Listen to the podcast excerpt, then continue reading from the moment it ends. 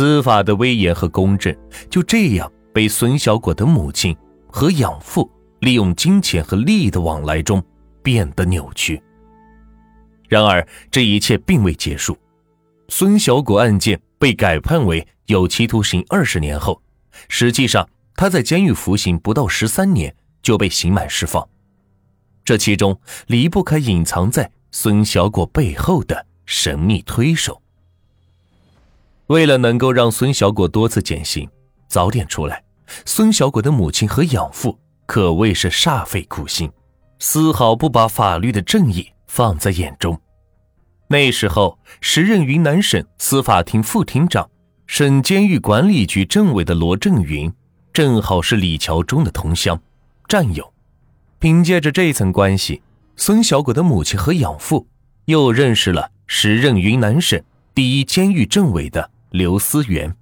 在层层关系的关照下，孙小果在省一监狱服刑期间，多次受到记功、表扬。甚至孙小果两次不符合减刑条件的情况下，依旧是得到了减刑。不仅如此，为了孙小果能够早日释放，孙鹤宇真是无所不用其极。他让省监狱工程师提供图纸，让孙小果做出模型。就这样，一个虚假的联动锁紧式防盗硬井盖的发明专利诞生了。为了能够让孙小果减刑顺利，不受阻碍，孙鹤宇利用关系又把孙小果从省一监狱调换到省二监狱服刑。在副监狱长朱旭的帮助下，孙小果被认定为有重大发明专利，属于立功的表现，因此孙小果再次被减去两年八个月。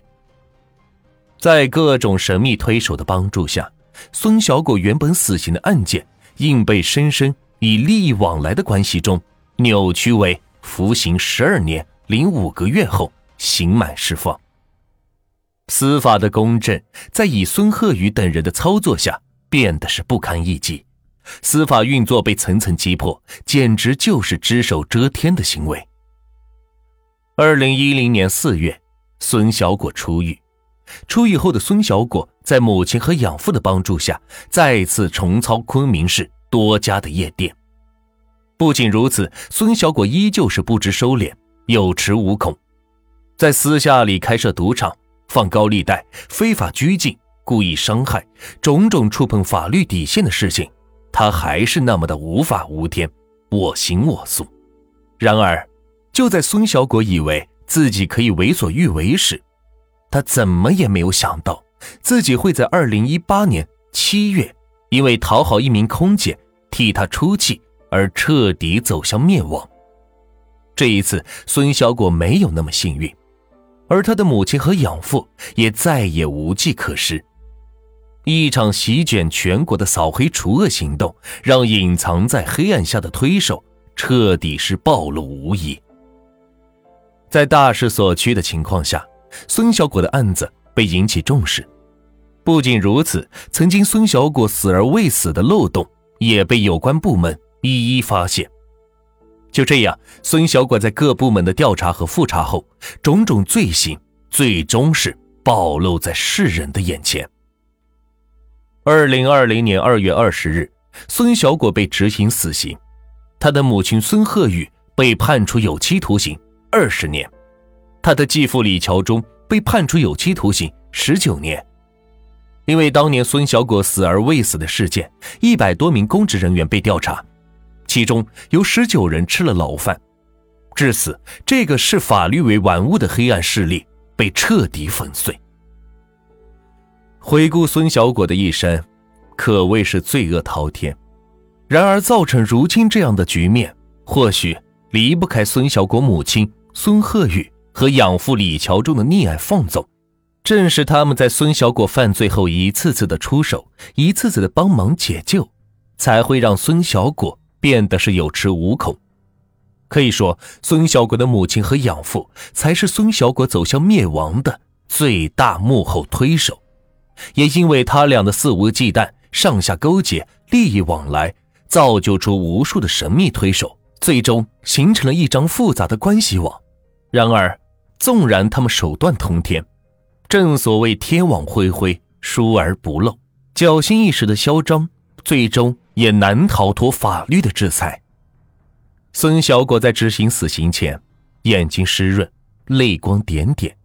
可回看他过往罪恶滔天的行为，依旧得不到世人的原谅，依旧是救赎不了他所犯下的罪恶事件。多行不必必自毙。孙小果的结果真是罪有应得，自作自受，引不起半点的同情。听到这里，相信大家和暖玉一样，都有着共同的疑点：这个后爸为何有这么大的能量？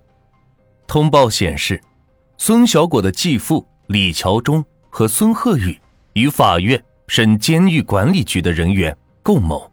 帮助孙小果以取得专利为由获得重大的立功，从而减刑。李桥忠当时的职务只是昆明市公安局五华区分局的副局长而已，有能力做到这一点吗？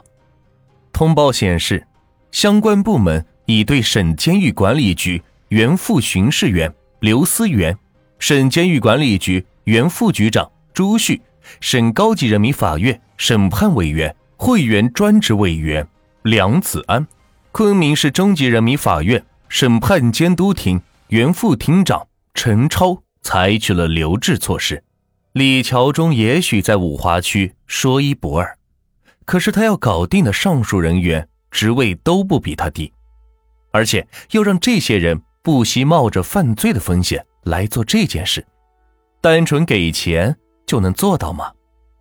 这些人员。必须要同时搞定，却是其中一个都会让事情失败。